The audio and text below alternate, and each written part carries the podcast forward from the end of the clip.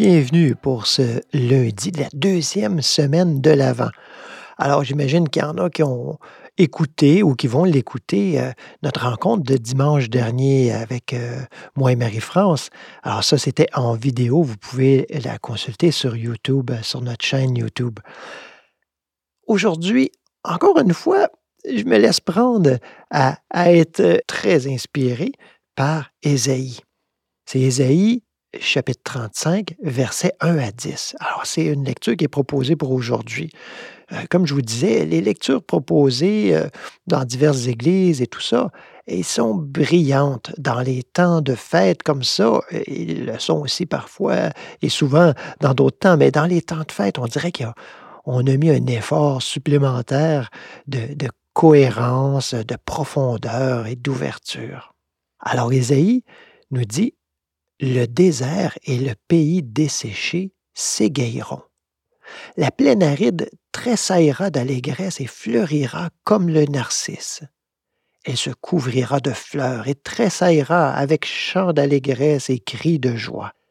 La gloire du Liban lui sera donnée, la magnificence du Carmel et de la plaine côtière. Ils verront la gloire du Seigneur, la magnificence de notre Dieu. Rendez fortes les mains faibles, affermissez les genoux qui font trébucher. Dites à ceux dont le cœur palpite, Soyez forts, n'ayez pas peur. Il est là, votre Dieu. Alors les yeux des aveugles seront dessillés, les oreilles des sourds s'ouvriront. Alors le boiteux sautera comme un cerf, et la langue du muet poussera des cris de joie. Car de l'eau jaillira dans le désert, des torrents dans la plaine aride. Le lieu torride se changera en étang et la terre de la soif en fontaine. Dans le domaine où se couchaient les chacals, il y aura place pour les roseaux et les joncs. Il y aura là un chemin frayé, une voie. On l'appellera voie sacrée. L'impure n'y passera pas. Elle sera pour ceux qui la suivront et les imbéciles ne s'y égareront pas. Là, il n'y aura pas de lions. Les animaux voraces n'y viendront pas. On ne les y trouvera pas. Là marcheront des gens rédimés. Ainsi, ceux que le Seigneur a libérés reviendront. Ils arriveront à Sion avec des cris de joie. Une joie perpétuelle couronnera leur tête. La gaieté et la joie viendront à leur rencontre le chagrin et les gémissements s'enfuiront. Une parole extrêmement chargée de mille et un symboles. Vous avez peut-être reconnu hein, Sion qu'on parle. On en parlait hier euh, euh, dimanche en parlant de Jérusalem. Hein, Jérusalem qui représente l'état d'être très élevé, mais encore euh, humain, c'est-à-dire qu'il n'y a pas eu le contact fréquent ou le contact tout simplement avec le divin. Alors, il est dans l'espérance, il est euh, à travailler à la vertu et tout cela, mais il n'a pas eu le contact, donc il n'est pas cette source d'eau vive encore, encore consciemment. Alors ça, c'est Jérusalem. Mais Sion, c'est celui cette conscience, cette âme qui a fait le contact et qui a établi ce contact de façon, euh, ce serait peut-être prétentieux de dire permanent, mais de façon régulière. Alors, si la semaine dernière, la première semaine de l'Avent, était euh, la semaine dédiée à l'espérance, eh bien, celle-ci est sans aucun doute dédiée à la joie. La joie, tenir bon dans la joie. Alors, on est encore, vous voyez, il y a une cohérence. Alors, c'est tenir bon dans la joie. On tient bon jusqu'au bout. Et dans la joie, parce que on arrive, un temps soit peu, de temps à autre, à faire contact. Ésaïe nous dit, il y aura là un chemin frayé, une voie. On l'appellera voie sacrée. On a mis ça en, entre guillemets, voie sacrée avec un V majuscule. Et il dit dans cette voix sacrée, l'impur n'y passera pas. Celui qui ne se reconnaît pas dans sa véritable identité de pureté, hein, il n'y passera pas. Il ne peut y passer. cette voie, elle sera pour ceux qui la suivront, pas pour ceux qui sont déjà rendus. Non, ceux qui la suivront, ceux qui avec humilité emboîtent le pas derrière le maître. Et il dit, et j'ai pas pu retenir un rire euh, en le lisant tout à l'heure, et les imbéciles ne s'y égareront pas. Dans cette voie sacrée, on dit les imbéciles ici. Dans une autre traduction, on dit les insensés.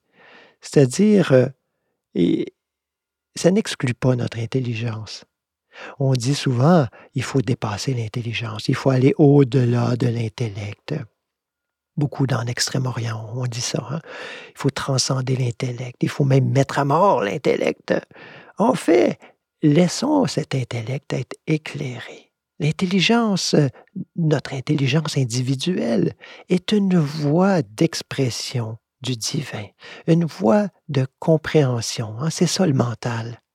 Donc, c'est pas à abattre, c'est à purifier, on pourrait dire, hein, dans, dans un langage un peu ascétique, c'est-à-dire à laisser la place. J'y reviens tout le temps, presque à chaque, à chaque jour.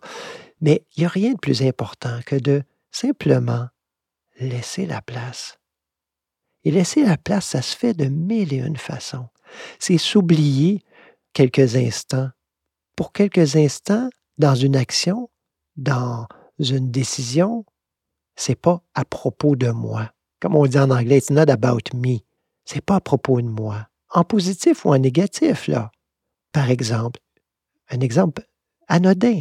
Je décide de faire la vaisselle avant mon épouse. Je dis, oh non, je m'en occupe. Est-ce que c'est pour euh, gagner des points? Ou, euh, alors, it's about me, hein, c'est à propos de moi. Est-ce que c'est euh, pour être aimé, pour, bon, hein, c'est ça que je veux dire par gagner des points. Quand c'est à propos de moi, c'est toujours intéressé. Il y a un intérêt derrière. C'est pas gratuit. C'est pas juste pour la joie. Pas la joie de faire quelque chose pour quelqu'un d'autre, mais juste la joie de faire, tout simplement. Ça peut nous sembler un peu éthérique, là, mais juste de faire.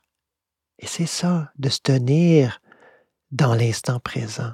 Dans l'instant présent où se tient et où est et où on peut toucher, goûter la présence. Et là, on parle avec un grand P, la présence, le divin, la vie. Vous pouvez l'appeler comme vous voulez.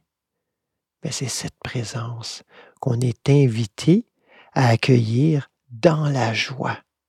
Réjouissons-nous d'avance. Réjouissons-nous de cette présence qui est là, même si on ne la sent pas peut-être de façon très manifeste. Réjouissons-nous. Sachons de façon certaine qu'elle est là. Et comment je peux en être certain?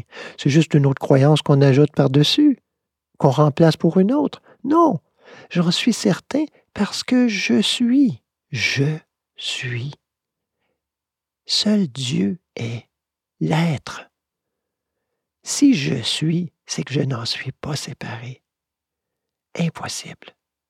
Je vous invite aujourd'hui à vous tourner à l'intérieur euh, euh, ou à l'extérieur, mais comme vous voulez, mais simplement à vous rendre compte de l'être-té, de l'être qui est là. Alors, je vous laisse là-dessus. Bonne euh, contemplation, bonne méditation. À bientôt pour le prochain podcast, mais à tout de suite dans la présence.